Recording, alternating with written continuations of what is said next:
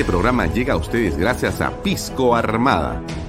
Un pisco de uva quebranta de 44% de volumen y 5 años de guarda. Un verdadero deleite para el paladar más exigente. Cómprelo en bodegarras.com y recuerde, tomar bebidas alcohólicas en exceso es dañino. PBM Plus, alimento para adultos con HMB proteínas, vitaminas y minerales con HMB. Vainilla y chocolate, que ayuda a mantener la fuerza de los músculos. Visita pbmplus.pe y síguenos en Facebook como PBM Plus y en Instagram como arroba pbmplus.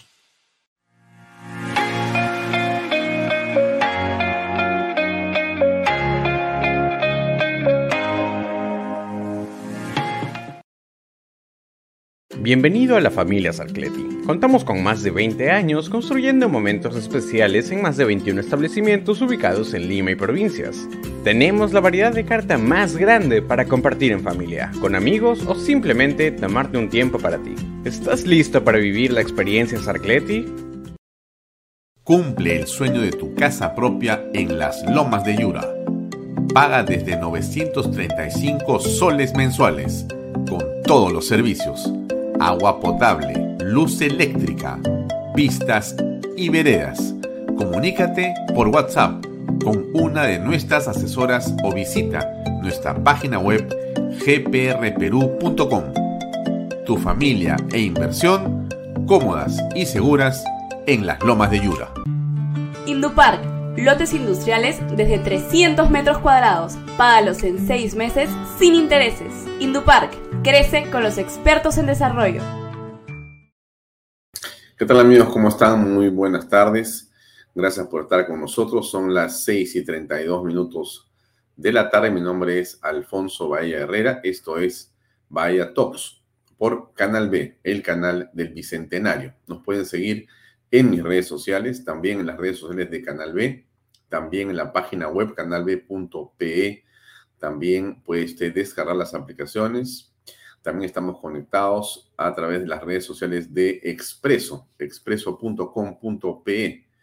Y salimos en este momento en directo, como toda nuestra programación en vivo y en directo, a través del el canal 95 de Best Cable, canal 95 de Best Cable. Y también estamos en Yotalán, canal 95 para todos ustedes. Buenas tardes a Omar Iglesias, gracias por eh, comentar y contactarte con nosotros, como siempre, Juan Carlos Sutor, ¿cómo estás? César Nureña Osorio, eh, también eh, gracias por el saludo, Arturo Espejo, vemos que se están conectando ya a Ingrid Jansen Medlin, ¿cómo estás? Muy buenas tardes. Buenas tardes también a José Luis Lozano Quirós, que también nos escribe. Gracias por estar con nosotros, gracias a todos los que nos siguen todos los días aquí de seis y media a ocho de la noche. Varias cosas importantes han venido ocurriendo en eh, las últimas, eh, los últimos minutos.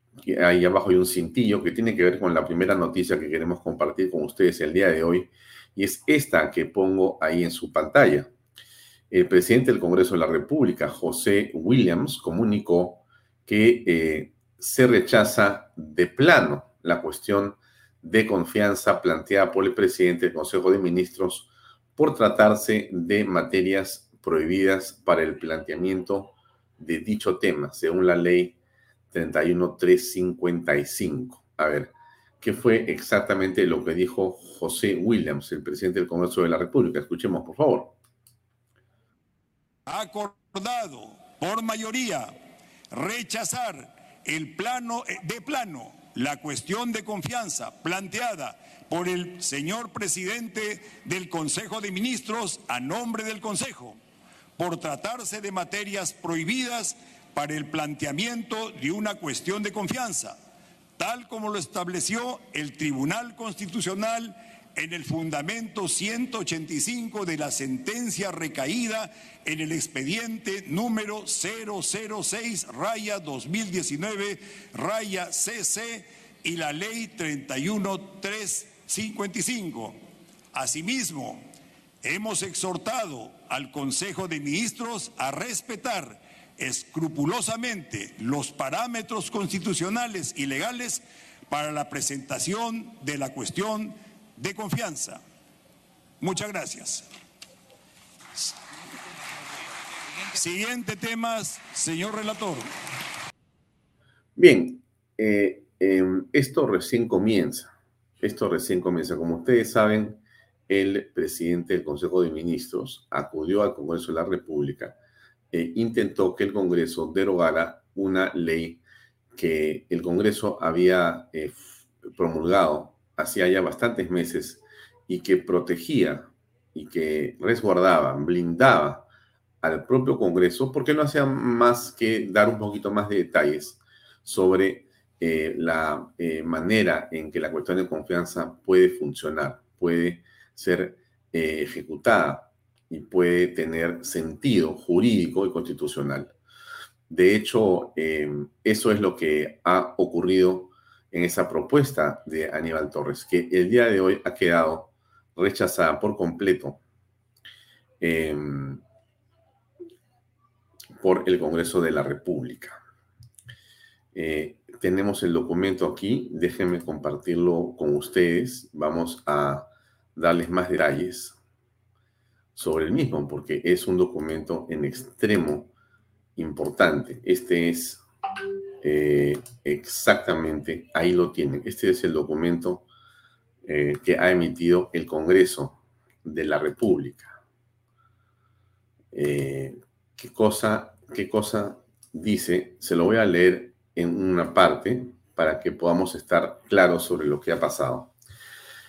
La mesa directiva del Congreso, de conformidad con sus atribuciones establecidas en el artículo 86 de la Constitución, Reglamento eh, y demás, considerando que en el artículo 133 de la Constitución se faculta al presidente del Consejo de Ministros a plantear ante el Congreso una cuestión de confianza a nombre de la nación, punto y coma.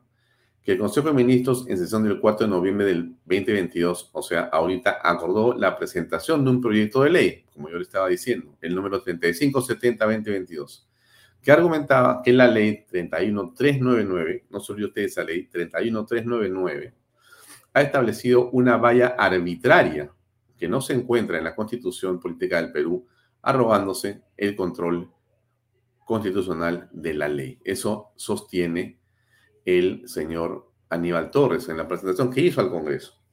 Que la cuestión de confianza faculta discrecionalmente prevista, perdón, facultad discrecional prevista para el presidente del Consejo de Ministros o para los ministros de Estado para ser válidamente eh, presentada, debe reunir los requisitos constitucionales y legales vigentes en nuestro Estado democrático de derecho que se rige por la primacía esencial de la Constitución y el debido cumplimiento de las leyes vigentes. Que en la sesión del 17 de noviembre del 2022, el presidente del Consejo de Ministros ha planteado una pretendida cuestión de confianza por la aprobación del proyecto de ley 3570, este, que busca derogar la ley 31399. Es un poco confuso, pero así lo ha planteado Aníbal Torres. Él dice, mi proyecto de ley, hago confianza sobre este proyecto de ley. ¿Qué dice tu proyecto de ley? Mi proyecto de ley dice que deroga la ley 31399. Bueno, ok. Entonces, dice que la cuestión, que la sesión de pleno del 17 de noviembre, el presidente del Consejo de Ministros ha planteado una pretendida cuestión de confianza por la aprobación del proyecto de ley número tal que busca derogar la vigente ley 31399, lo que le estoy diciendo, ley que fortalece el proceso de aprobación de leyes de forma de reforma constitucional regulado en el artículo 40-44 de la ley 26.300, etc. El Consejo de Ministros argumenta su pedido también en el artículo 132 de la Constitución, que establece que la desaprobación de una iniciativa ministerial no obliga al ministro a dimitir, salvo que haya hecho cuestión de confianza de la aprobación. Que en el presente pedido de la pretendida cuestión de confianza, el presidente del Consejo de Ministros ha expresado que si su planteamiento no es atendido, ¿no? El Ejecutivo entenderá que la cuestión de confianza ha sido rehusada arrobándose la facultad exclusiva y excluyente del Congreso de la República de aprobar o no la confianza y de interpretar el sentido de su decisión tal como lo ordena el 31355 vigente en el sistema jurídico peruano. Ah, ¿Se acuerdan ustedes? ¿Qué dijo Aníbal Torres? Nosotros veremos, si ustedes rechazan este proyecto de ley que yo estoy presentando en este momento, entenderemos que lo han rechazado y entonces no nos han dado la confianza. Eso dijo Aníbal Torres. Es más, Salas dijo, ¿qué dijo Salas? Nosotros tenemos la libertad para interpretar como queramos las cosas. Y ya, veremos qué hacemos con esta interpretación. ¿ah? Que bajo lo expuesto se evidencia que lo planteado por el presidente del Consejo de Ministros a nombre del Consejo excede el marco constitucional y legal vigente debido a que desconoce las competencias del Congreso como titular de la relación fiduciaria que es unívoca y en consecuencia representa una grave alteración al Estado constitucional de derecho y a la separación de poderes establecida en el artículo 43 del texto fundamental, agudizando de ese modo la actual crisis política constitucional en que se debate la nación, lo que no debe ser ajeno a ninguno de los poderes del Estado en el adecuado y delicado tratamiento de la cosa pública en que pretendían en que se podrían tomar decisiones que afecten gravemente nuestro ordenamiento constitucional. Bueno, que la ley 31399 que está en plena vigencia se refiere a dos competencias exclusivas y excluyentes del Congreso de la República, como lo son la aprobación en primera votación de una reforma constitucional y dos, la disposición para que el presidente de la República convoque a referéndum para la aprobación de reformas constitucionales. Muy bien, esto sigue y sigue y sigue y sigue. Y acuerda, primero, rechazar de plano la cuestión de confianza planteada por el presidente del Consejo de Ministros a nombre del Consejo por tratarse de materias prohibidas por el planteamiento de una cuestión de confianza, tal como lo estableció el Tribunal Constitucional en el fundamento 185 de la sentencia recaída en el expediente 06 cc de la ley 31 tal y que desarrolla el ejercicio de la cuestión de confianza regulada en el último párrafo del artículo tal, artículo otro de la Constitución Política del Perú. Bueno, en pocas palabras, ¿qué le dicen? Que lo que él ha venido a decir o a plantear eh, no puede eh, hacerlo. O sea, no puede hacer confianza sobre ese tema. Así que queda el tema rechazado. 24 de noviembre está la firma de José William Zapata, Marta Lupe Moyano, Digna Calle Lobatón y Alejandro Muñante Barrios. Bueno, eso es como está la cosa a estas alturas. Yo le preguntaría a usted, ¿qué le parece? ¿Qué opina de lo que está ocurriendo en este momento? Porque ya estamos frente a un hecho que tiene una connotación política determinada y que va a traer una consecuencia en las siguientes horas. Lo que está diciendo el Congreso de la República es que rechazamos lo que tú has venido a pedir aquí, pero por si acaso ese rechazo no es, y no lo puedes interpretar como una negación de la confianza, porque no ha lugar. Ahora, ¿cómo lo interpreta el señor eh, Aníbal Torres, el señor Salas, el señor Castillo? Eso lo veremos en las siguientes horas. Ellos seguramente van a decir que sí es una falta, es una ausencia de confianza y por lo tanto ya está la primera bala de plata quemada y van a seguramente eh, esta noche decir que ellos se sienten renunciados y que entonces cae el gabinete y que nombran a Bermejo de primer ministro para que él plantee otra cuestión de confianza el día lunes y comience, digamos, una eh, pugna de la forma como lo creemos que va a ocurrir. Bueno, eso es eh, lo que tenemos en juego en este momento. Eso es lo que está pasando en este momento. ¿En qué va a acabar? Eh, no, no sabría decirle todavía eso porque no tenemos más información que la que le he eh, leído yo en este momento. Esto ocurrió a las 6 de la tarde, son 6 y 44, hace 44 minutos. Recién los efectos de esto, recién el impacto de esto se va a conocer eh, seguramente hoy, pero básicamente mañana. Es decir, mañana vamos a saber qué cosa dice el gobierno en relación al tema. Ahora, hay que estar atentos porque seguramente eh, lo que va a decir el, presidente eh, del Consejo de Ministros, Aníbal Torres, es que ellos eh, se sienten negados en la confianza y que el tema para ellos ha terminado. ¿En qué sentido? Que ya no son seguramente se produce la crisis ministerial. Vamos a ver, porque usted sabe que la mamadera, no la mamadera, ¿no? Es decir, la vinculación al Estado es muy poderosa.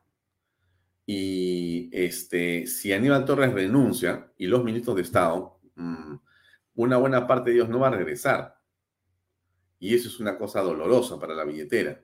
Entonces, yo creo que eh, eso no va a ocurrir. O sea que esto no, no eh, va a ir a mayores. Es mi impresión. Pero como se está jugando aquí la cabeza de estos señores finalmente, porque como usted sabe, ya está corriendo la invitación al presidente sobre el tema eh, central, que es lo que ha dicho la doctora Patricia Benavides en esa denuncia constitucional.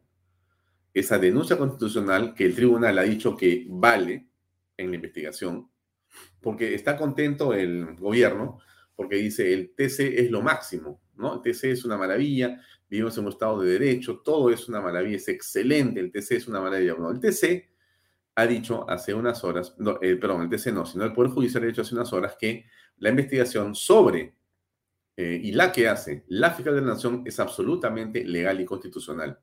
Por lo tanto, no hay nada que discutir, ahí no hay tutela de derechos, no hay nada, es simplemente algo que ella ha hecho en atribución de sus facultades y que el Congreso puede tomar perfectamente para eh, utilizar como insumo para una decisión política.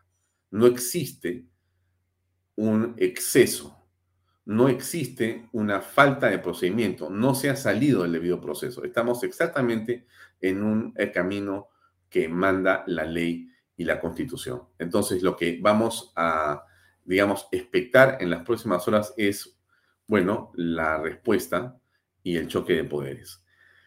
Pedro Castillo, antes que nada, el día de hoy tenemos en unos minutos más a los invitados. Eh, va a estar con nosotros Antonio Ramírez, director de Expreso, y Hugo Guerra.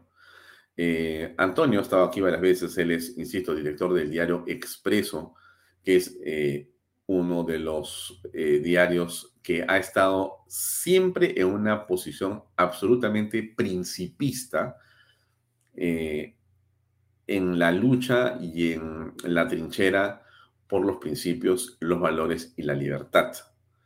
Y bueno, hemos querido invitar a Antonio Ramírez para poder conversar en torno a lo que está ocurriendo en este momento en el país en general. Y después de esa conversación, vamos a estar más adelante con Hugo Guerra. Hugo Guerra es uno de los seis firmantes de la eh, denuncia constitucional que llegó al Congreso por traición a la patria contra Pedro Castillo, la misma que ha sido desestimada por el Tribunal Constitucional hace unas horas. ¿No? Ustedes recuerdan que yo conversé con Lourdes Flores en torno a este tema. Ella es otra de las firmantes. Ella dijo, bueno, ya el tema, el asunto que quede ahí, vamos a otro, a otro lado y avancemos. Pero es importante, dijo ella, que quede claro que, en efecto, nadie puede decir que en el Perú no existe, no existe una separación de poderes. Nadie puede decir que no existe una independencia de poderes, porque el Tribunal Constitucional ha fallado en favor de Pedro Castillo, eh, deteniendo o mandando eh, al eh, olvido la acusación constitucional. Bueno, vamos a montarle a Hugo Guerra qué piensa al respecto, si piensa como Lourdes o tiene una idea que se complementa con la de ella. Eso viene en tan solo unos minutos. Antes de eso, para comentarle que hoy día va a estar con nosotros en Canal B a las 8 de la noche, no con este programa, sino en su programa, eh, nuestra querida Juliana Calambroyo. Juliana Calambroyo y su programa Familias Vulnerables, un programa realmente interesante. Y yo le quiero decir algo importante sobre Juliana y sobre el programa Familias Vulnerables. Este canal, o sea, Canal B, es un canal que pone a consideración de ustedes temas que Mm, podrían no ser, pues, eh, esto es guerra, ¿no es cierto? O de repente no somos Magali, ni somos los sábados de Gisela, pero en realidad no es que no veamos esos programas, nos parecen, y las conductoras y esas personas eh, y esos grupos de chicos que hacen deporte y hacen programas, seguramente contenidos muy interesantes. Nosotros no sabemos hacer esos contenidos. Nosotros lo que promovemos es programas como el de Juliana Calambroyo, que lo que hace es profundizar sobre temas fundamentales de las familias numerosas, por ejemplo, que son las familias vulnerables. Usted sabe que una familia vulnerable es una familia que tiene arriba de tres niños o cuatro. El Estado debe protegerla. ¿Por qué es vulnerable? Porque una cosa, y usted debe tener de repente, si tiene arriba de 50 años, seguramente ha estado o está vinculado a una familia de 5, de 6 o 7 o 8 o 10 hermanos, porque en el Perú lo normal era tener de 4 para arriba, y hoy día el que tiene 50 años es parte de una familia numerosa, que es, según el estándar internacional, una familia vulnerable. Yo no sabía eso hasta que me lo enseñó la gran Juliana Calambro me dijo, no, compadre, tú tienes que entender que tú cuando tienes más de tres, o creo que son cuatro, ya eres vulnerable. ¿Y pero por qué? Porque no es, porque tienes que asumir todos esos gastos, Alfonso. Bueno, pero yo tuve los hijos. No, te, nadie te dice que no tengas los hijos, son tuyos, es tu responsabilidad. Pero el Estado, a partir del cuarto hijo, tercero, tiene que ayudarte. ¿Pero por qué? Porque tú estás haciendo una contribución social al traer esos hijos al, al país, al, al Estado. O sea, tú los estás trayendo a la sociedad para que esas personas mañana sean fuerza laboral, intelectual, creen más familias y contribuyan a que la sociedad se desarrolle y crezca. Entonces tienes que darles tu educación, salud, etcétera. Y eso el Estado tiene que ayudártelo a partir de un número determinado. En otros países, cuando tienes más de cuatro, el Estado te empieza a dar suplementos automáticamente. Ya no pasa el colegio, sino de, tres hijos pagas dos, uno no te, lo cobran. O la, universidad tiene 50% de descuento, etcétera. Y esas no son leyes, por si acaso, socialistas, ¿ah? son leyes de eh, estados y países que al contrario son súper conservadores y que lo que hacen es promover precisamente la familia.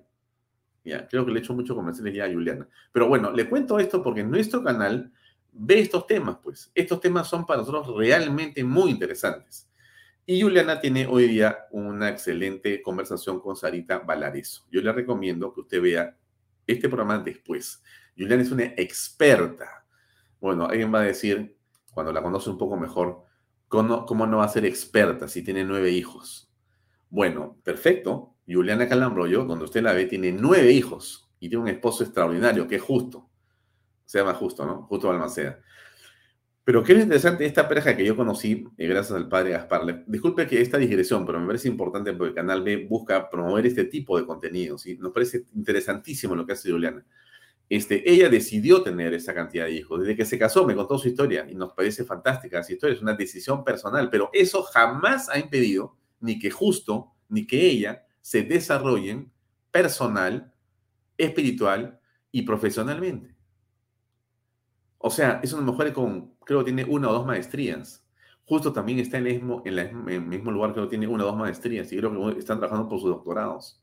O sea, se rompen el alma como todos lo hacemos, pero ellos han decidido llevar adelante una familia con nueve integrantes. Pero el Estado no les da nada. Y ellos no se quejan, trabajan, trabajan y trabajan. Por eso los liderazgos, auténticos son lo que en el Perú necesitamos. Necesitamos. Bueno, no continúo con el comercial sobre este programa, pero es uno que viene a las nueve, a las nueve, eh, a las ocho de la noche hoy día. Hoy vamos a tener, eh, como le dije yo a ustedes, de invitado Antonio Ramírez a las 7 y 10 y a las 7 y 30, Hugo Guerra. Bien, disculpen por la digresión, por la extensión y por el tema, pero me parece siempre, desde mi punto de vista, yo trato de promover este tipo de contenidos que me parecen fundamentales. Ok, cambio canal. Eh, efectivamente, la Contraloría, ¿no es cierto?, eh, cuestiona la idoneidad de funcionarios nombrados en este gobierno, de manera, ya no eh, sabría decirle, digamos, con qué tipo de insistencia, ¿no? Digamos, esos cargos de confianza están bajo la lupa. Em, en diversos informes de control que la Contraloría ha desarrollado eh, este año, se cuestiona la idoneidad de por lo menos 50 funcionarios públicos, muchos de ellos con cargos altísimos en el Estado y con remuneraciones, por supuesto que altas también.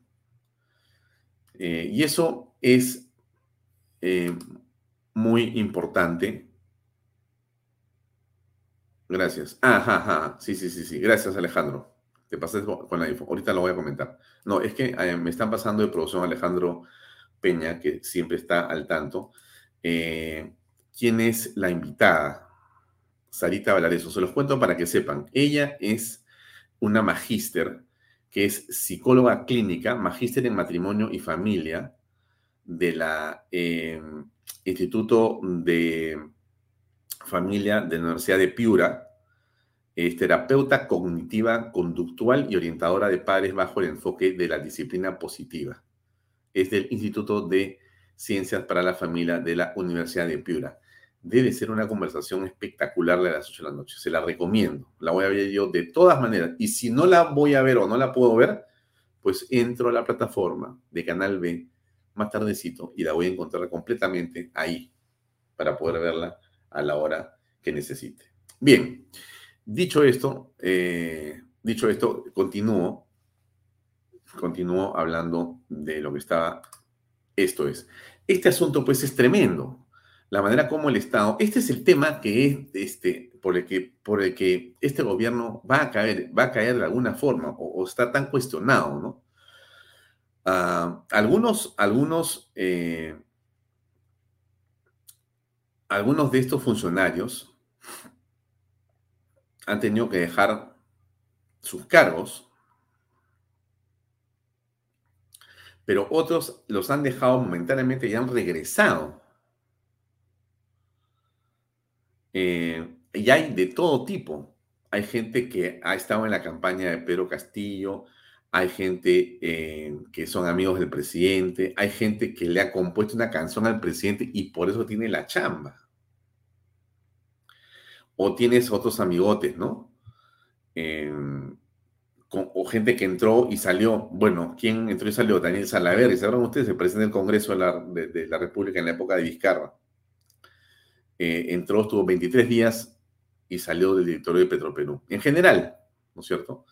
Y eso es un tema eh, realmente, digamos, malo por no decir pésimo, ¿no?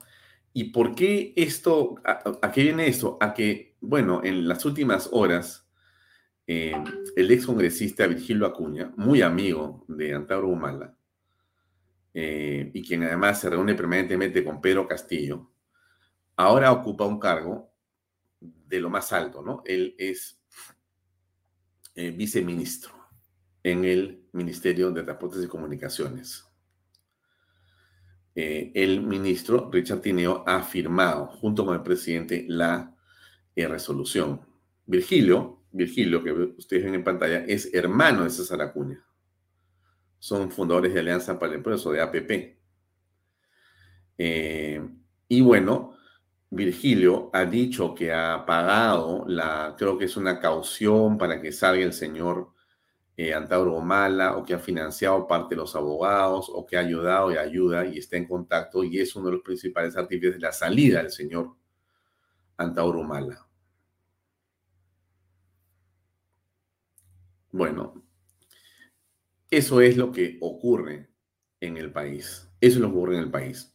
Ahora, déjenme eh, compartir con ustedes un video muy interesante de Pedro Castillo en el que se refiere a sus eh, bondades, a, sus, a su carácter, ¿no? Y a lo, digamos, eh, intenso de su lucha contra la corrupción. Una lucha que muchos no creemos o muchos digamos, no encontramos asidero entre lo que dice el presidente y los actos del presidente de la República. Y la impresión que nos da más bien es de que es eh, esto que vamos a escuchar ahora algo eh, simplemente como pura demagogia. A ver, ¿usted qué opina?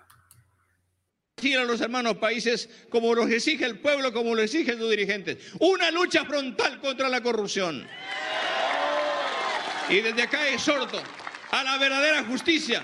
Si encuentran un hermano mío enlodado en corrupción, que se vaya adentro. Y si mis padres están enlodados, que se vayan adentro. El presidente, además, porque venimos criados desde el espacio con las uñas cortadas. Y si hay algún dirigente escuchamos bien, ¿no? Venimos desde el espacio, ¿no? No vaya a ser que yo he escuchado mal. A ver, déjeme retroceder un poquito, a ver. Porque venimos criados desde el espacio con las uñas cortadas. Venimos criados desde el espacio con las uñas cortadas. Bueno, eso lo, lo... Y si hay algún dirigente, alguno que se hace pasar por una familia, inmediatamente debe purgar su propia su propio error. Debe, debe ser castigado con el mismo peso de la ley. Pero también eso no quiere decir que hay que callar y que el pueblo tiene que hacer un acto de mutis, porque esa corrupción histórica que todos los días y todas las semanas, todos los años, estas décadas nos ha estado golpeando, nos ha estado golpeando y nos ha dado una cachetada al pueblo peruano. Tenemos que seguir frente, firmes, ustedes como pueblo que nos han traído acá y este gobierno que es criado, formado con sudor. Tenemos los principios y acá, compañeros y hermanos, la hemos dicho y la diremos siempre. Veo los rostros de todos y cada uno de ustedes que nos han acompañado siempre en la lucha. Y la lucha de ustedes es su propia lucha de sus hijos. Y los que estamos acá, le corresponde a esta generación sentar las bases de nuestros hijos, de las generaciones que vienen. Hoy le corresponde a esta generación, porque ¿qué dirán nuestros hijos? ¿Qué dirán los campesinos, los maestros, los obreros, los amas de casa, los dirigentes? Que un pueblo que elige a un gobernante que es de su misma sangre, de su misma fuerza, de su mismo principio, ponerlo a palacio y que la traicione. Sería letal, sería enfermizo, sería el gran error. Y por eso estoy acá, para decirles que estamos acá con la misma firmeza que el pueblo nos ha puesto. Hmm. Hmm. Bueno, e-, es nuestro presidente, es el presidente que eh, han elegido la mayoría de peruanos y en realidad a estas alturas em, lo que pasa con el presidente de la República es que le dije yo a usted ayer y antes de ayer, va subiendo el tono de su alocución. El tono, el temperamento, eh, ese, ese, ese, estilo eh, gritón, confrontacional, alguien podría decir hasta autoritario. Y eso es lo que creo que todos estamos eh, en una enorme preocupación por lo que vemos que viene detrás de esto. Y digamos, el presidente se reúne con muchos grupos, ¿no? Aquí está con uno de ellos. Eh, toma todo el tiempo el nombre de los reservistas. Dicen que los reservistas eh, están con él y eh, son los que van a defender al pueblo, ¿no? Porque ellos piensan en la defensa del pueblo. Si no, escuchemos esta entrevista, este, este minuto y medio con el doctor Raúl Noblecilla, que es uno de los asesores jurídicos y penales del presidente Pedro Castillo. En una entrevista dice claramente que ellos tienen la razón y al pueblo. Y que bueno, eso basta para poder defender a su presidente. A ver, escuchemos por favor sujetarnos a la ley y permitirnos toda la libertad hasta el extremo que colisione con tu libertad o con tu derecho. Y eso es lo que nuestro presidente constitucional, en legítimo, este, en legítima libertad, lo está haciendo. pero cuando colisiona, colisiona de uno y otro lado. El tema es que el ciudadano, ciudadana que nos están viendo en este momento dice, ¿hasta cuándo se van a seguir peleando? Vamos a seguir con esta crisis. me gustó mucho tu tu asombro y también tu protesta sobre ese edificio o ese monumento de la inoperancia y la corrupción de los últimos años. 52 años. 52 años. Y qué bien que nuestro presidente Pedro Castillo se haya puesto en orden y, esté, diciendo eso de eso. Pero ¿sabes quién no quiere que pasen esas cosas? Aquellos que intentan vacar a nuestro presidente constitucional. Y sépase que no lo vamos a permitir. No porque no queramos, sino porque tenemos la razón y tenemos al pueblo de nuestro lado. Hmm, este es claro, ¿no? Tenemos la razón y al pueblo. Eso es lo que pasa. Y los reservistas, a propósito de esto, decían lo siguiente, mejor dicho, el presidente decía que los reservistas son parte de ese pueblo eh, que está con él, ¿no? Pero salió un reservista a decir lo contrario. A ver, escuchemos esto. Muy buenas tardes. Le saluda el sargento infante de Marina en retiro, Manuel Tuya Coría, chapa de combate de Magicari, presidente de la Asociación de Defensores de la Patria y la Democracia conformado por el Ejército, Fuerzas Especiales de la Marina, los FOES, los DOES, Comandos Anfibios, Infantes de Marina, Fuerza Aérea, Policía Nacional, de la Guerra Republicana, la Guerra Civil y Policía Nacional. Hoy me dirijo ante todos ustedes, mis estimados compatriotas, para informarles que hay un señor que está tomando el nombre a nivel nacional, un pseudo militante, el señor Willy Montoya Quispitongo. Eh, yo no, este señor no me representa a mi persona, ni a mucho menos a mis combatientes, ni mucho menos a mi asociación, ya que este señor está ligado eh, apoyando al presidente Castillo.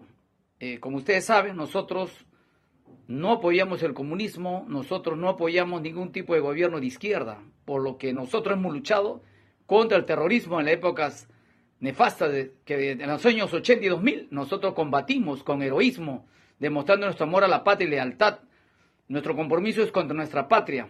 Nosotros denegamos todo tipo de, eh, amistad, todo tipo de representación con este señor, el cual no me representa y viene sorprendiendo a nivel nacional, tomando el nombre de que representa a toda la asociación a nivel nacional. Desmentimos totalmente, categóricamente, que este señor desconocemos y mucho menos no nos representa.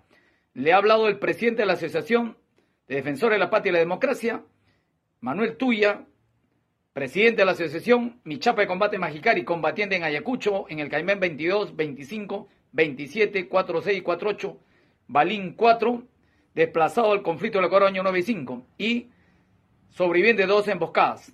Muchísimas gracias. Tengan en cuenta este video. No se deje sorprender por pseudos eh, representantes que no nos representan y están haciendo mal uso de representando y tomando ligeramente los nombres de los asociados. Muchísimas gracias.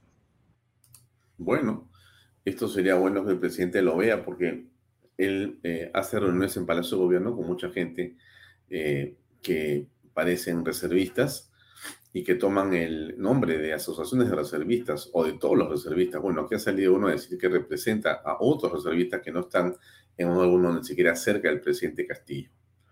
Bien, a ver, 7 y 8 está nuestro invitado con nosotros. Vamos a conversar con él a continuación. Antonio, ¿cómo estás? Buenas noches. Buenas noches, Alfonso. ¿Cómo estás? Acá para resolver algunas preguntas. Una tarde de grandes noticias y dos derrotas ha sufrido el gobierno de Pedro Castillo hoy día. A ver, quiero, quiero que nos comentes. Eh, primero, no sé si te puedo preguntar si ya tienes la carátula de mañana. Estamos ahorita... Terminando, está, porque tú la sacas una, Va a ser una doble portada porque... Doble derrota que ha sufrido el gobierno, uno por el Congreso y otro por el Tribunal Constitucional.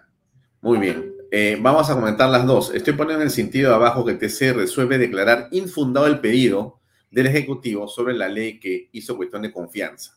¿No es cierto? Esa es una. Y la otra es que básicamente la mesa directiva rechazó la cuestión de confianza presentada eh, por el eh, presidente del Consejo de Ministros. Ahí están las dos. pero prácticamente improcedente.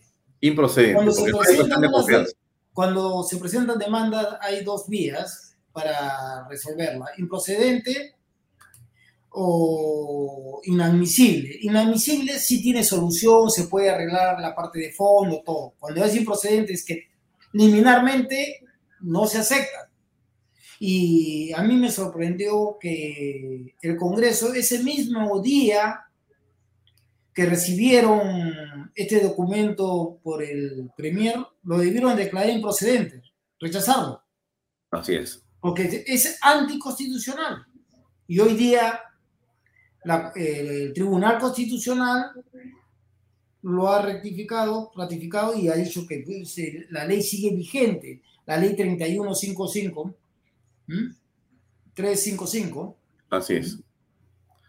Muy bien, entonces, el titular de mañana de Expreso para tenerlo claro, viene con esta doble derrota del gobierno. Pero el gobierno había ganado ayer o hace unas horas porque justamente el tribunal falló en favor de que el asunto de la acusación por traición a la patria se fuera al archivo. Estaban felices. Pero veámoslo deportivamente. Alemania comenzó ganando 1 a 0. Y después. perdió 2-1. Argentina comenzó ganando 1-0 y perdió, por 2-1. Así es el fútbol. Así es el fútbol. una metáfora mundialista. ¿Mm? Una metáfora mundialista estás poniendo tú de por medio. Sí, pues, o sea, hay que aceptar, o sea, son derrotas. Y, claramente el documento que presentó eh, Aníbal Torres eh, no tenía ni pie ni cabeza. Acabo de escuchar a varios congresistas del bloque magisterial diciendo que ni a ellos le habían consultado y que no estaban de acuerdo. Entonces, hay algún, ya hay un problema interno dentro del gobierno.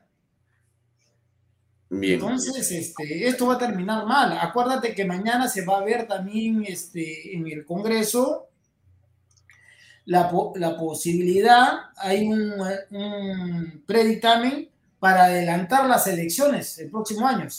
Así es, en la Comisión de, Sí, presentado por Nano Guerra García. ¿Mm? Bien.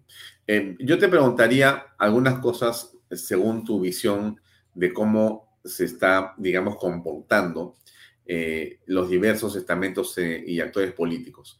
Eh, la relación entre el Congreso y el Ejecutivo continúa en tensión y eso parece ser que va a producir un choque. ¿Lo ves tú así? No, yo creo que lo que, lo que se va a producir, por lo que estoy escuchando comentarios de los mismos allegados al gobierno, los congresistas, están pidiendo la salida de Aníbal Torres, que es la persona que está creando todo el problema.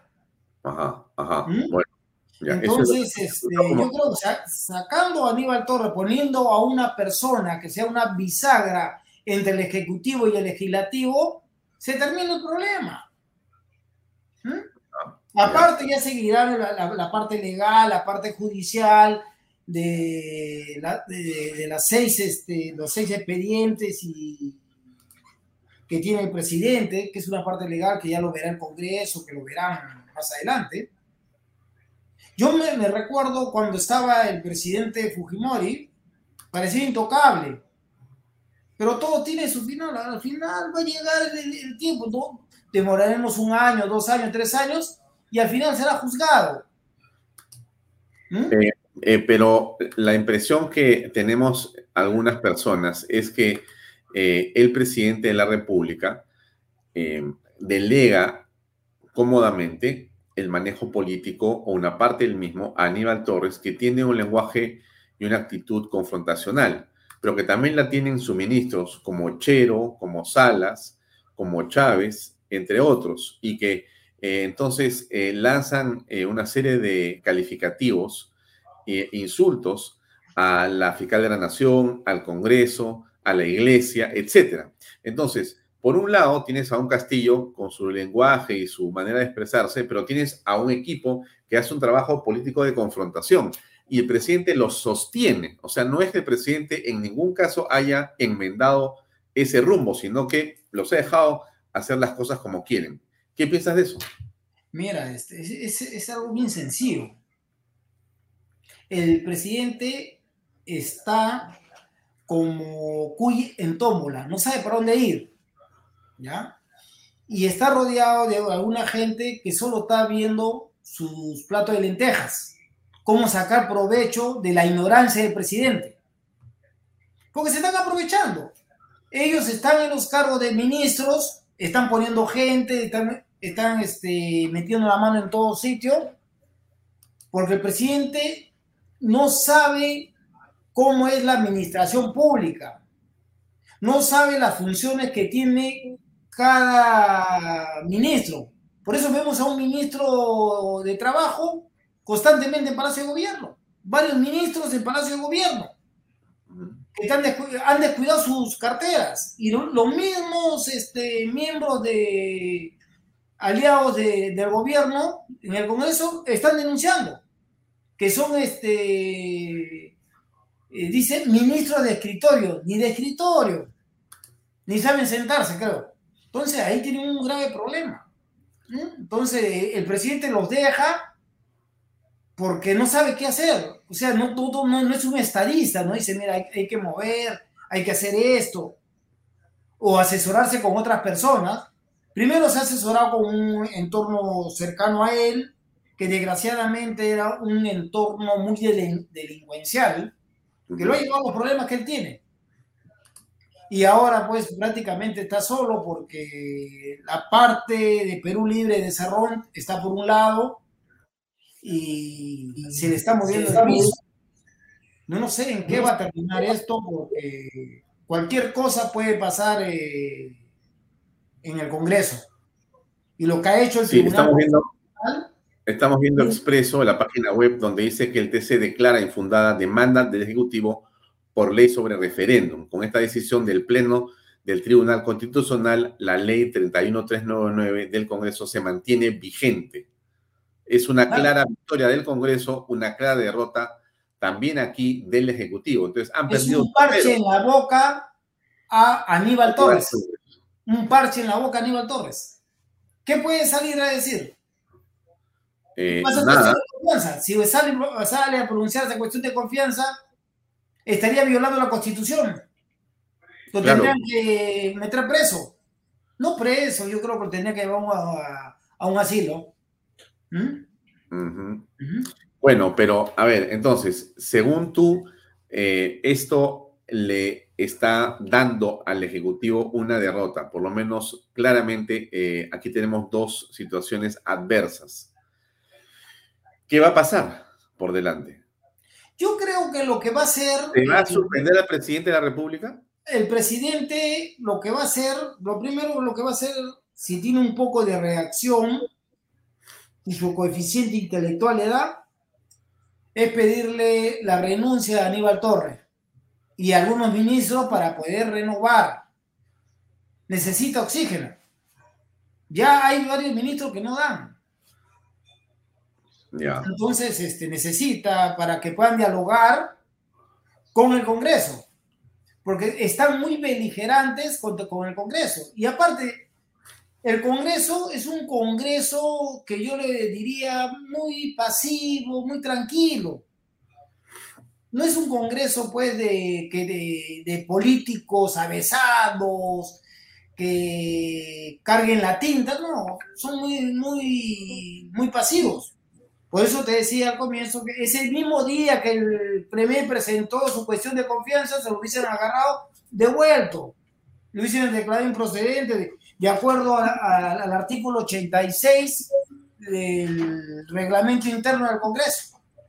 Mm. Y se acababa la novela, la historia. Ya, pero, pero tú, este, me parece que estás eh, sobreestimando al gabinete. ¿ah? Me parece que tú le das muchas luces al gabinete y al presidente con lo que estás diciendo, porque me estás, me estás, me estás dando la idea de que tú crees que el presidente va a actuar con ecuanimidad, cosa que sería primera vez. Segundo, me estás diciendo que los ministros van a aceptar irse, cosa que en este grupo de gente me parece realmente impresionante. Si esas dos cosas ocurren, estamos en otro país. ¿Tú crees que...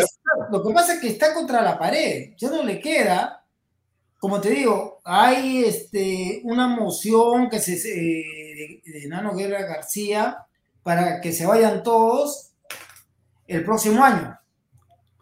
Ya. En julio. Entonces, y se va a ver mañana. ¿Ya qué te parece eso? Me parece bien. Que se vayan todos. Que se vayan todos, ya. Ya. Yo, ¿Por qué no podemos que esta agonía. El pues. país se está yendo al abismo. Entonces, los más perjudicados son los más pobres, los más pobres. ¿Qué empezaron a invertir? De acuerdo, Antonio, ¿por qué tendrían que irse los congresistas y no el Ejecutivo solamente? Porque es la solución al problema, porque la gente tiene un mal concepto del, Congreso, la población. O sea, el, el, Ejecutivo ha estado trabajando en desprestigiar a los congresistas de tal forma que si tú ves las encuestas, los malos de la película son los congresistas. Y no es así. Pero tienen que irse, aunque no sea así. Sí, para muerta o muerto el perro, muerto la rabia. Pero ese perro eh, lo ha creado este, el gobierno. El gobierno. pero ellos no han sabido defenderse. En su momento dado no han sabido. Pues. Como te digo, es un Congreso muy, muy, muy, muy timorato, que ha, ha, soportado arremetidas del, del gobierno fuerte y no, no, no, no han respondido. Pero yo no creo que se vaya a querer el Congreso bajo ninguna circunstancia. Ese, ese Congreso no se mueve por nada de ahí. Salvo que hay una revolución, pero el Congreso no se va a ir. ¿Tú crees que sí? En, esta, en este problema que estamos metidos, cualquier cosa puede suceder. Yo creo que la mayoría de los congresistas, como les he estado escuchando, no ah. quieren irse. Por eso, pues. Eh, justamente los de izquierda, los, del bloque magisterial, de todo. yo te diría, a, ver, pero Antonio. Porque ya, ¿cómo, ¿cómo, si se van nuevamente ya no se saca la tinga? Ya no se van a sacar la tinga. Ya, pero mira, descontando con los dedos los congresistas buenos, ¿ya? Saquemos a esos buenos un ratito y te quedas con los demás, ¿ya? Te hago la siguiente pregunta o sea, esto, esto, los cinco o diez, diez buenos los sacamos y hablamos de lo que queda. Esos que quedan, algunos de esos andan diciendo que no, que ellos se pueden ir en cualquier momento, que ellos quieren irse, pero no quieren irse porque todos están endeudados con créditos hipotecarios, se han comprado carros, se han comprado casas, se han comprado todo. Entonces, ¿cómo se van a ir? ¿De qué van a vivir si ganaban dos mil soles? Entonces, entonces, eso de que me quiero ir es un decir, pero ellos dicen, no sé, ni loco, pues van a votar por No, pero hoy día he estado viendo, después de la reacción que ha, ocasionado este eh, acuerdo de la mesa directiva de rechazar el, pedido de Aníbal Torres. ¿Tu impresión es que ha cambiado eso? Que no, que los congresistas no quieren irse, eh, especialmente los de izquierda. Ya, de acuerdo. ¿Y entonces cómo vamos a hacer si no se quieren ir? ¿Mm? Por eso te digo, la única solución sería es que pongan un gabinete de ancha base, que, bisagra, que puedan dialogar y llevar la fiesta en paz hasta cierto momento. Ah, o sea, ¿tú crees que el presidente de la República le puede pedir, da esta circunstancia, a Aníbal Torres que renuncie? Él, él renuncia, se van sus ministros, y entonces tú creerías que eh, alguien podría... hace tres días Expreso publicó eh, una declaración de Aníbal Torres que si no procedía su pedido, él renunciaba. Claro, pero él lo está diciendo como amenaza por el tema de la confianza. Él dice, pero ya no hay confianza, pues. Ahorita ya no hay confianza. Ahorita no, pero, es que, pero es que, no es que, es que lo, lo, que no se puede hacer es aceptar que esta es una falta de confianza. Eso no, no, no, es una falta de confianza, o sea, se, ha declarado improcedente y está respaldado por el Tribunal Constitucional. Chao, aquí no hay confianza, pero dice lo, único, ante el fracaso de Aníbal Torres, por vergüenza, por la trayectoria que él tiene, que, eh, que siempre dice, debería dar un paso al costado. Pero eso no va a ocurrir, Antonio. Te aseguro que no va a ocurrir. Yo te aseguro que sí renuncia a Aníbal Torres.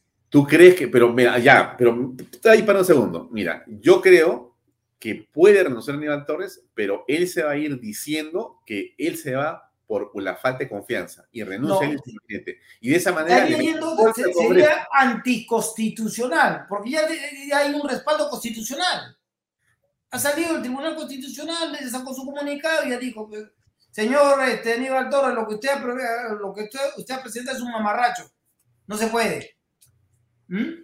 Estoy de acuerdo contigo, estoy de acuerdo contigo, pero me preocupa, me preocupa sobremanera eh, la actitud del gabinete, del presidente, de algunos medios que juegan en la mitad y en favor del gobierno, de forma tal que se haga creer de que esta es una falta de eh, una ausencia de confianza y de que no vaya a existir algún movimiento de tropas que termine PT consolidando un segundo golpe como el que tú hizo el lagarto Vizcarra en 3 de septiembre del año 19. Eh, mira, el gobierno no, tiene un respaldo completo de las Fuerzas Armadas. No tiene respaldo de la Marina, de la FA y del Ejército tendrá un pequeño grupo. De la policía tendrá unos cuantos de estos, pero no tiene un respaldo.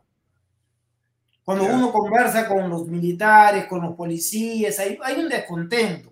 Oye, Antonio, Antonio, Antonio, un ratito, para, para, para, para, Tú sabes que lo mismo que me estás diciendo tú, lo mismo, exactamente igual, yo lo he escuchado el día 25, 26, 27, 28, 29 y 30 de septiembre.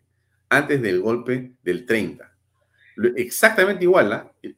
No, de ninguna manera, Alfonso. Vizcarra no puede cerrar el Congreso, no, eh, eh, no hay forma, estás loco. No están con él las Fuerzas Armadas, haríanlo. ¿Quién piensa en un golpe de Estado hoy día? Ah, ya, perfecto. ¡Pum! Lo, que pasa es que en ese son dos, dos, casos muy diferentes. Ya. El señor este, Vizcarra tenía respaldo popular. Acá no tiene respaldo popular, un 20% no es un respaldo popular. Vizcarra tenía más de 50, 60% de respaldo con su jarabe de, de, palabras que daba todos los días sobre la, pandemia y acusaba al Congreso. Entonces, este, tenía un, poco de respaldo y por eso la gente eh, lo apoyó. Ese es lo mismo que sucedió con Fujimori. Cuando Fujimori cerró el Congreso, todo el mundo lo abrazaba, el 90% lo apoyaba. Entonces son, son cuestiones y es cuestión de ánimo. Los ánimos están caldeados. ¿Qué es lo que está pasando ahorita? Si tú ves, eh, ahorita tenemos un paro agrario y un paro de transporte. Tremendo, tremendo. Tremendo. ¿Por qué ese paro? Porque el señor donde va promete, promete, promete, promete, se está ah, embalsando promesas que va a tener, va a reventar en una convulsión social en todo sitio que va. Ayer le eh, dijo, el viernes le ponemos agua. Yo no sé cómo va a poner agua eh, en Puno. ¿De dónde va?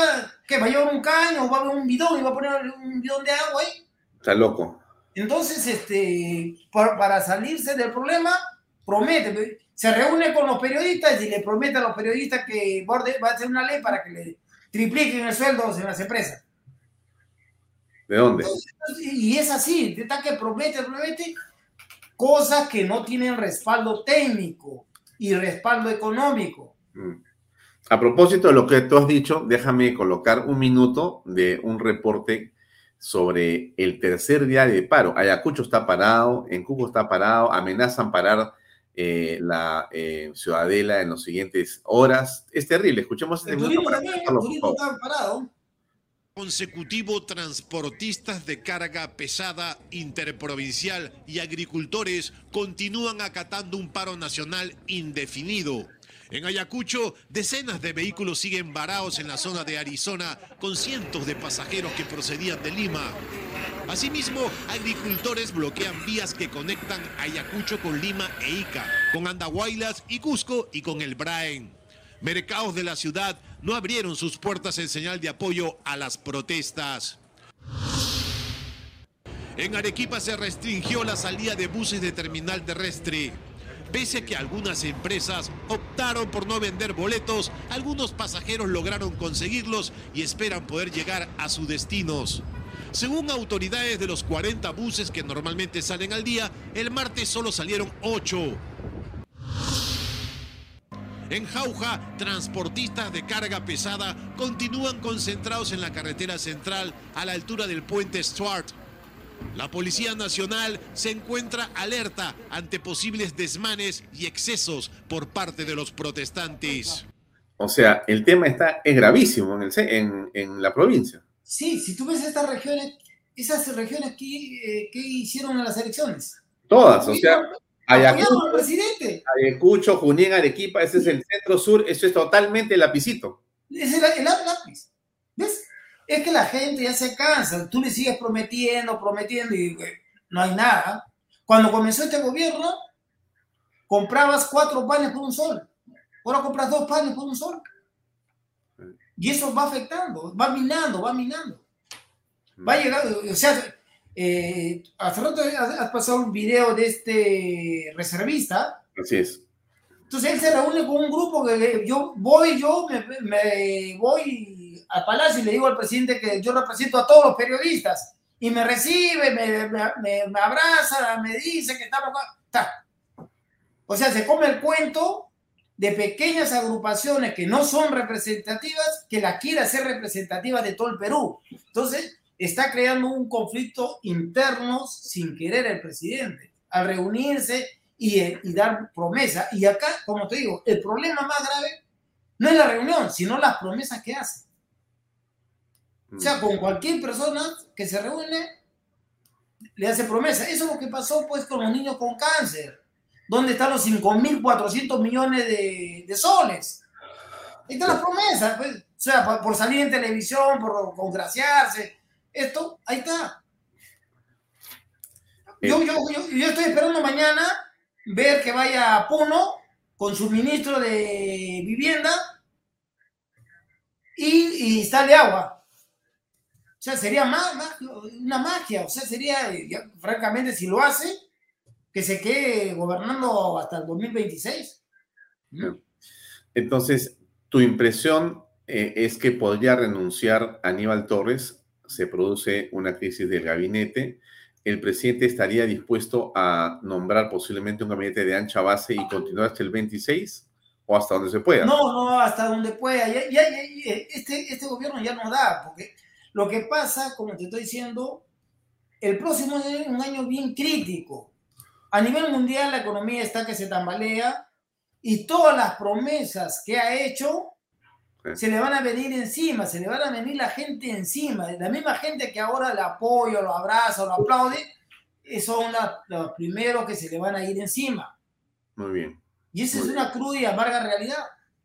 ¿Mm? Muy bien, Antonio, gracias. Esperamos la carátula de Expreso para poder comentarla acá. Ojalá que esté antes de las 8 para poder poner en el programa.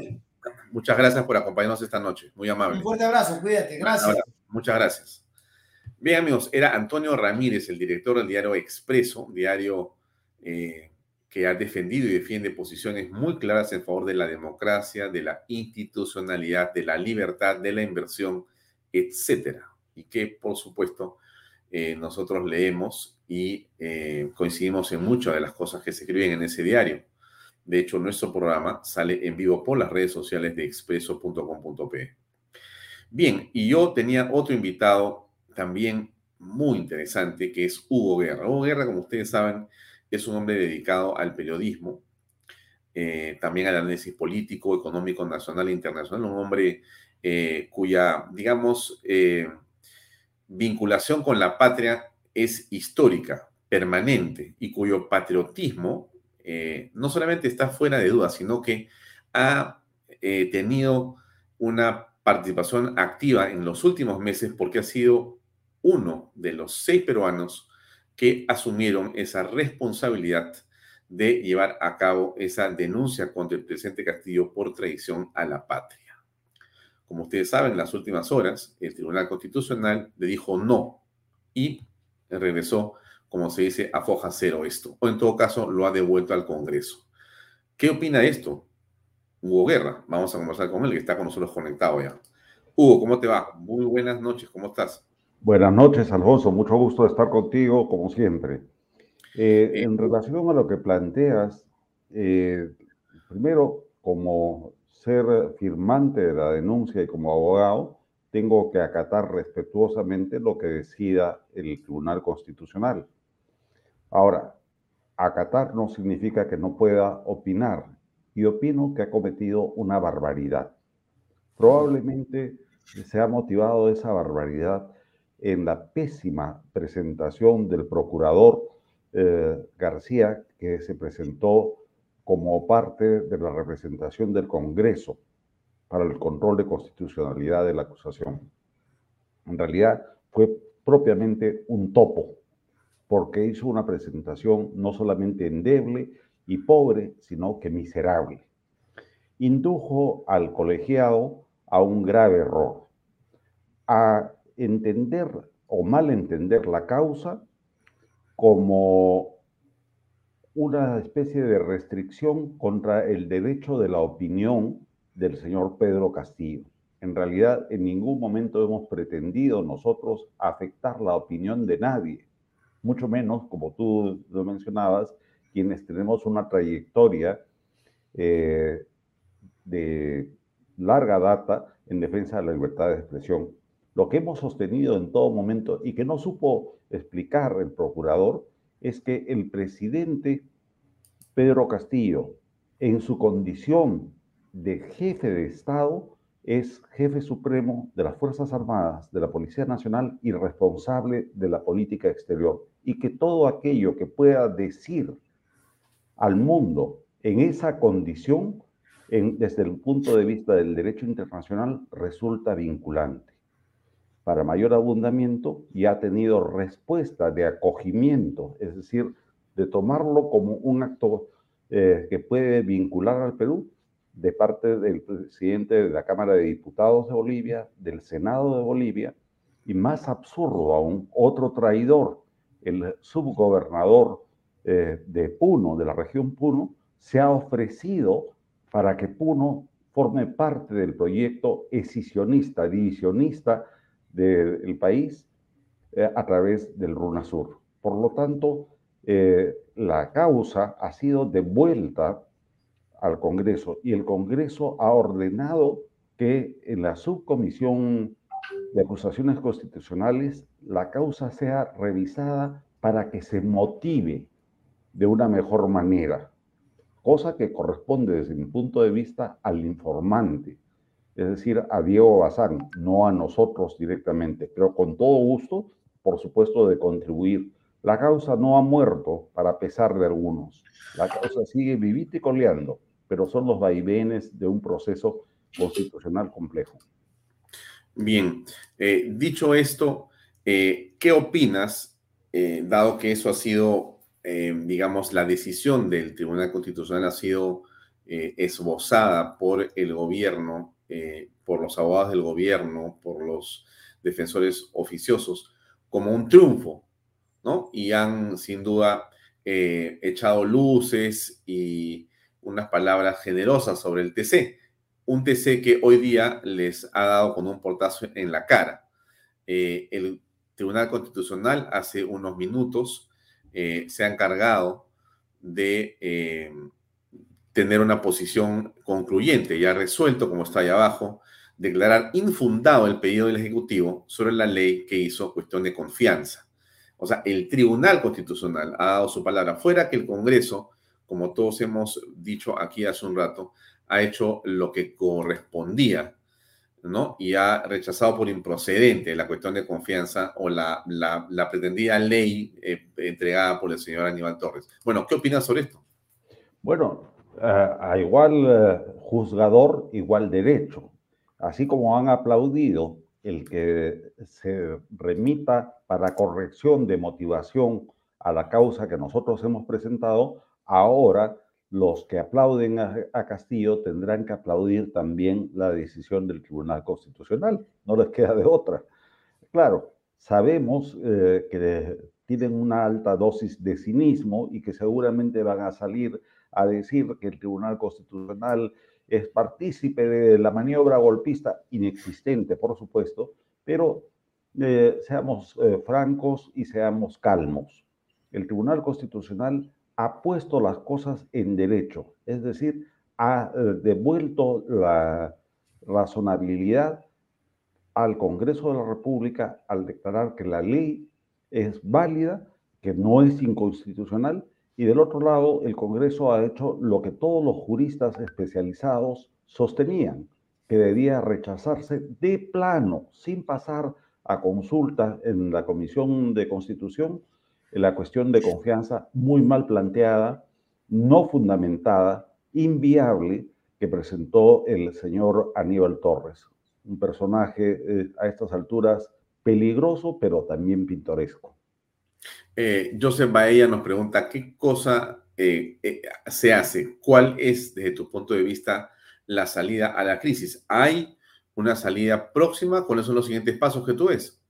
Bueno, la salida eh, pasa por la aplicación del artículo 114 de la Constitución y es la suspensión de Pedro Castillo de manera eh, temporal y para ser sometido al proceso judicial que corresponda por eh, ser sindicado por la Fiscalía de la Nación como cabecilla de una organización criminal. Yo creo que esa es la única salida que tenemos en este momento y eso lo puede hacer directamente la Comisión Permanente del Congreso. No necesitaría ni siquiera llevarla al Pleno. Pero si en un gesto democrático el general Williams y su directiva así lo consideran, pues tendrá que ser sometido, pero creo que es la única alternativa razonable es la alternativa jurídica que se le puede dar a esta crisis de Estado. ¿Cómo aprecias el papel de los actores políticos? ¿Cómo ves al Congreso en esta coyuntura? Bueno, francamente, eh, hubiéramos esperado mucha más eh, energía, hubiéramos eh, esperado mayor decisión y, por supuesto, en términos ideales, hubiésemos esperado que después de la primera racia de los primeros niños, otros dejasen de serlo.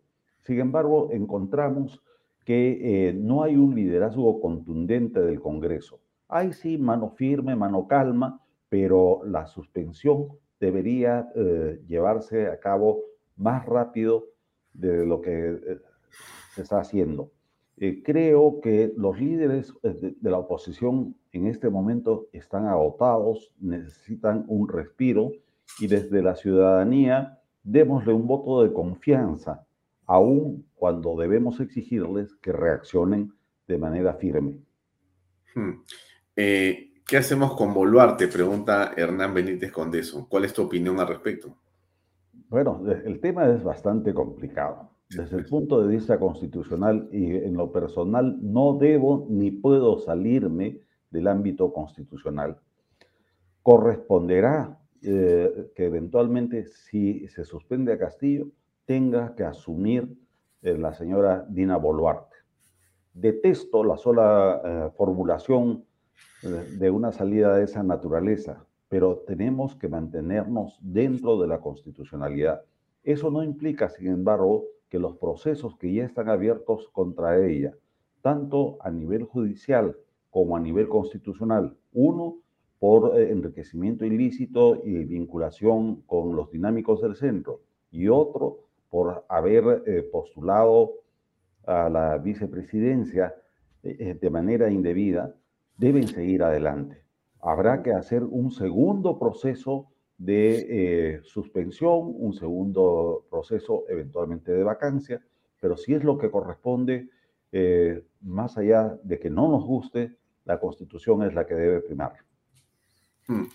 Pero esto lleva a un desgaste permanente. La política está, creo que, cansando a todos hace rato, pero ahora eh, como que no tiene una salida pronta y no se puede dedicar, digamos, el gobierno, porque tampoco lo hace el, legislativo, a gobernar en función de eh, un mayor desarrollo económico, etcétera, etcétera, etcétera, ¿no es cierto? Porque estamos enfrascados en una discusión entre estos dos poderes que no se resuelve. En todo caso, eh, ¿cómo crees tú que es posible pensar en una salida? y si esa salida que tiene que ser legal y constitucional, ¿pasaría porque también se vaya el Congreso o tú piensas que es Dina Boluarte, el Ejecutivo, asume William, eh, convoca elecciones o en todo caso a elecciones solamente presidenciales, no generales? ¿Cómo ves la arquitectura de eso? Lo primero que tenemos que convenir, eh, Alfonso, es que la política no es una carrera de velocidad, sino una carrera de resistencia. Como todos los peruanos, en lo personal, estoy tan agotado como la gente que sale a marchar. También salgo a marchar, dicho sea de paso. Pero eso no implica apostar por soluciones eh, que sean impropias. Ahora, eh, constitucionalmente lo que corresponde es la sucesión. La vicepresidente eh, de la República debería asumir. En el caso que se precipitara la acusación que ya está en curso contra ella y se decidiese, entonces debe asumir el presidente del Congreso, el general Williams. La fórmula del que se vayan todos eh, es una fórmula política. Eh, genera mucha ilusión a raíz del episodio de Valentín Paniagua el año 2000. Por supuesto, si el Congreso por sí y ante sí decidiese que se vayan todos sería una salida política que se puede interpretar en el marco constitucional, pero no es una obligación. Dicho esto, por supuesto, ya, eh, ya no como abogado, no como analista, simplemente como ciudadano, me encantaría que se vayan todos y que comencemos de nuevo eh, previo a convocatoria de elecciones por parte del general Williams. Pero eh, yo creo que no debemos alentar eh, un poco tremendistamente soluciones radicales si no estamos preparados para asumir las consecuencias. Probablemente no se van a ir todos, probablemente vamos a tener eh, que pasar por fórmulas mucho más complicadas. Ahora, para ir cerrando, eh, ¿cómo aprecias en este, digamos, debate o en esta coyuntura la posición, vamos a llamarla así, pues, de la oposición? ¿No? Es decir, ¿cómo eh, observas la creación de partidos políticos nuevos, de candidaturas que se lanzan en el vacío? Eh, de los movimientos electorales que se están produciendo alrededor de diferentes organizaciones, organismos? ¿Cómo aprecias esa especie de efervescencia? Mira, como habría dicho eh, Luis Alberto Sánchez en su momento, el país, eh, el Perú es un país adolescente, es una república todavía inmadura. Y en todo proceso de maduración surgen corrientes, surgen eh, alternativas múltiples. Por lo tanto, no me extraña que en este momento la oposición esté generando eh, una serie de partidos nuevos, de candidaturas de gente desconocida. El país reclamaba nuevos líderes, ahí están emergiendo. Veámoslo con calma, veámoslo con tranquilidad. Yo creo que el solo hecho de que un ciudadano peruano se atreva a hacer política en el Perú ya es valioso. Por lo tanto, yo no eh, participo de la corriente tremendista que dice la oposición se está dividiendo, se está hiperfragmentando. Sí, pues estamos divididos, estamos fragmentados, pero ese es un proceso natural. Repito, esta no es una carrera de velocidad. Pero dicho eso, sí llamo la atención sobre el caso más bien de Antauro Humala. Estaba haciendo memoria y yo recuerdo que hacia el año 77, 78, yo iba con frecuencia a Ayacucho por razones familiares y veía cómo en la plaza de armas de la ciudad desfilaban jovencitos dando vivas al maoísmo, al Partido Comunista, etc. Y desfilaban portando armas de palo, de madera. Así es, así es y se entrenaban a vista y paciencia de todo el mundo. La gente entre que los silbaba, se reía, algunos los aplaudían sin saber, y la policía de tránsito les daba paso. Bueno, pues traspolimos esa imagen tonta, porque después vino el terrorismo genocida de Sendero Luminoso y del MRTA, pero traspolimos esas imágenes en apariencia ingenuas, inocentes, a lo que está haciendo Antauro Humala, que se está paseando por el país con eh, reservistas que van armados y el país no hace ni dice nada. Ahí sí reclamo, exijo, como cualquier ciudadano, una reacción de la Policía Nacional y de las Fuerzas Armadas. Ese sujeto, además de estar eh, desorbitado, probablemente con alguna psicopatía o alguna alteración psiquiátrica, es un peligro objetivo para la nación y debe ser reprimido ahora. No esperemos que ese fenómeno madure y que se convierta en un dolor de cabeza mucho más agudo de lo que estamos viviendo ahora, en este momento. Has eh, recordado eh, el papel de Antauro Humala, que el gobierno lo tiene muy presente porque ha nombrado como viceministro de Transportes a Virgilio Acuña, que es el financista, o por lo menos el que ha señalado que ha ayudado a pagar los abogados y demás, Antauro Humala. Increíble, ¿no? Mira, eh, hay un dicho castizo muy antiguo que dice, la mugre se junta con la suciedad. Y efectivamente, eh, es eh, no solamente llamativo, sino revelador que los antauristas, además a través de su financista, y su financista es Virgilio Acuña, ahora participen del gobierno. Yo creo que el periodismo de investigación debe hacer su trabajo como lo viene haciendo hasta ahora y eh, indagar de qué se trata. Debe haber un pacto que nosotros todavía no conocemos, pero que se hace evidente con este nombramiento. Mm.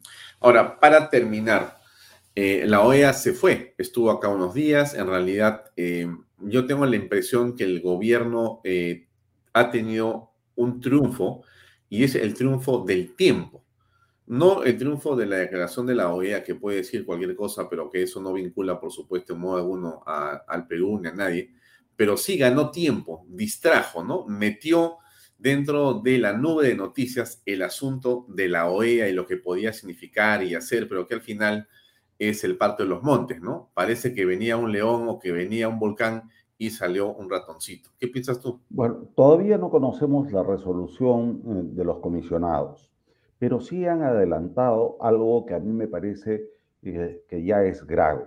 Ellos dicen eh, que actúan imparcialmente, sin embargo, su recomendación inicial ha sido instar al diálogo entre las partes. ¿Cómo se puede instar al diálogo entre las partes, entre un ministerio público, una fiscalía de la nación que investigue el crimen y una banda eh, criminal, una organización criminal que ha saltado el poder? Eso efectivamente, como lo pone eh, Juan Carlos Sutter en el comentario, parece una maniobra de distracción únicamente. Pero de hecho ya se rompió la imparcialidad de los comisionados. Eh, y su misión yo la he calificado públicamente como una farsa, una farsa propiciada por el gobierno de Castillo y que eh, va contra los principios de soberanía y de no injerencia. Lo mismo que está haciendo Castillo al permitir que dos eh, mandatarios extranjeros opinen sobre los asuntos internos de Perú, los casos del presidente de Chile, el señor Boris, y de López Obrador de México. En realidad es la nación, es la república la que está sufriendo los efectos de la política nefasta en el campo de las relaciones exteriores de parte de Castillo y del canciller Landa. Muy bien. Ah, estimado Hugo, no te quito más tiempo. Muchas gracias, como siempre, por acompañarnos. Muy amable y hasta otra oportunidad. Gracias. Un abrazo. Gracias, buenas noches. Bien, amigos, será el doctor Hugo Guerra que nos acompañó esta noche para conversar en torno a lo que fue ese resultado de la eh, acusación constitucional contra el presidente de la República por protección a la patria, pero también nos ha dejado unas interesantes ideas y reflexiones en torno al momento político. Eh, yo les recuerdo este tema del paro que es sumamente delicado para el gobierno. Si usted no lo vio, déjenme ponérselo otra vez. Es un minuto y medio, pero que le va a dar un contexto de lo que está pasando en el centro, en Ayacucho y en Arequipa. A ver. Día consecutivo, transportistas de carga pesada interprovincial y agricultores continúan acatando un paro nacional indefinido. En Ayacucho, decenas de vehículos siguen varados en la zona de Arizona con cientos de pasajeros que procedían de Lima. Asimismo, agricultores bloquean vías que conectan Ayacucho con Lima e Ica, con Andahuaylas y Cusco y con el Braen. Mercados de la ciudad no abrieron sus puertas en señal de apoyo a las protestas. En Arequipa se restringió la salida de buses de terminal terrestre. Pese a que algunas empresas optaron por no vender boletos, algunos pasajeros lograron conseguirlos y esperan poder llegar a sus destinos. Según autoridades de los 40 buses que normalmente salen al día, el martes solo salieron 8. En Jauja, transportistas de carga pesada continúan concentrados en la carretera central a la altura del puente Stuart la Policía Nacional se encuentra alerta ante posibles desmanes y excesos por parte de los protestantes. Increíble lo que está pasando en el país. Les pongo un poquito de publicidad, un cortito, algo que les va a gustar. A ver, escuchen esto. Los delincuentes extranjeros tendrán 72 horas de plazo para salir del país. Tres días de yunta por 70 soles son 221. Una vez una tarde llevaba un, un niño un pollo. Estaba haciendo la chanchita ya estado haciendo los ahorros para dar a los niños. Esta transmisión es la transferencia del hermano Santiago con, con Boris. Es... Fui entrenado para ser presidente. ¡Basta ya! El pueblo se merece lo mejor. La vacancia. De la mejor uva, el mejor pisco. Pide la vacancia. Tomar bebidas alcohólicas en exceso es dañino. Ahí tiene usted la vacancia. Ya está el teléfono que usted ha visto ahí. Eh, bueno, de repente vale la pena comprarse un pisco la vacancia. Quién sabe si no estamos cerca ya. Y me, le pongo un spot más de mi auspiciador eh, GPR. Aquí va. Es lo de Arequipa. Muy importante, no se lo pierdan amigos, ¿cómo están? Bienvenidos a Lomas de Yura, un proyecto de GPR Inmobiliaria que cumple con todo lo que estás buscando para que hagas tu sueño realidad de vivir en tu casa propia. Aprovecha la gran oportunidad que presenta GPR Inmobiliaria, pagando las 12 primeras cuotas de tu crédito hipotecario la promoción cuenta con dos opciones de vivienda, Casa Lelí y Casa Misty. Vamos a conocerlas. Estas viviendas cuentan con dos niveles. Una sala. El comedor. La cocina.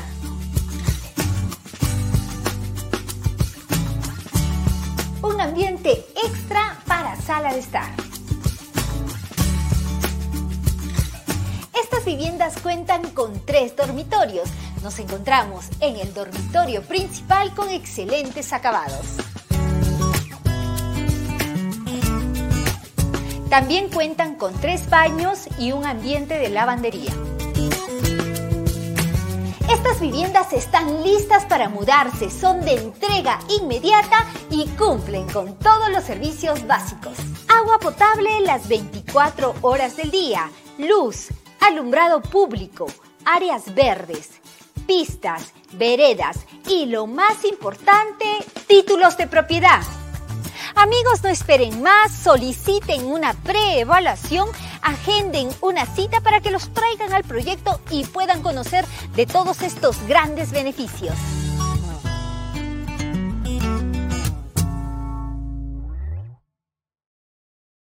Bien, eso es Lomas de Yura, en la zona de Yura, en el distrito de Yura, en Arequipa. Está a 20 minutos del aeropuerto.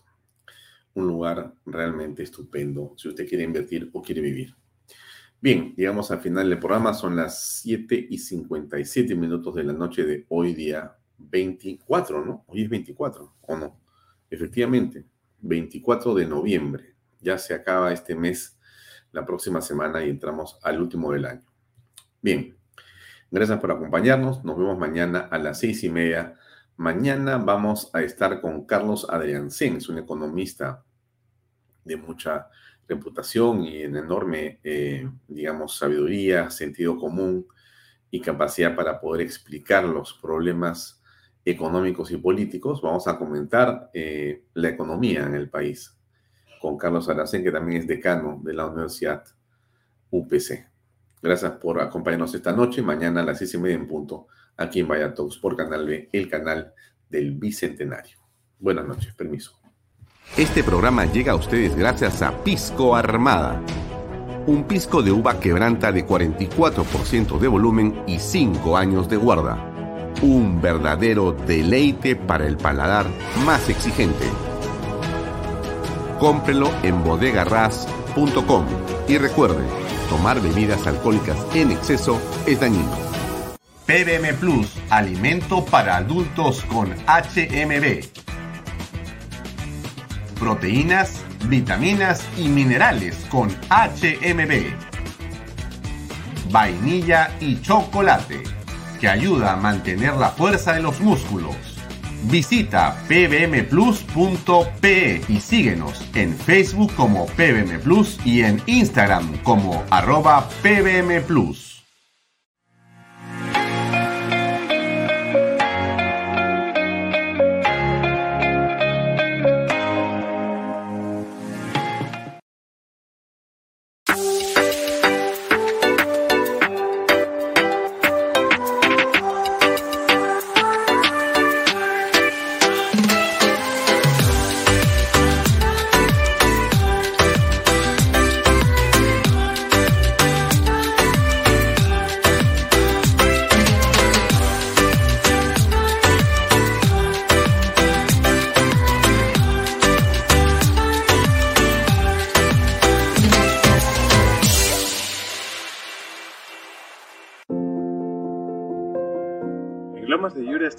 contentos de haber cumplido con el sueño de muchas familias peruanas, por lo siguiente. Porque nuestros hijos tienen zonas seguras de esparcimiento y recreación. Porque gracias a los bonos de techo propio y nuevo crédito a mi vivienda pagamos cuotas más bajas que las de un alquiler porque gracias al convenio con Fovipol tenemos la tasa más baja a nivel nacional.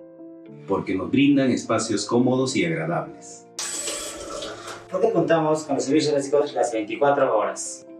Porque me permitió desarrollar mi negocio familiar.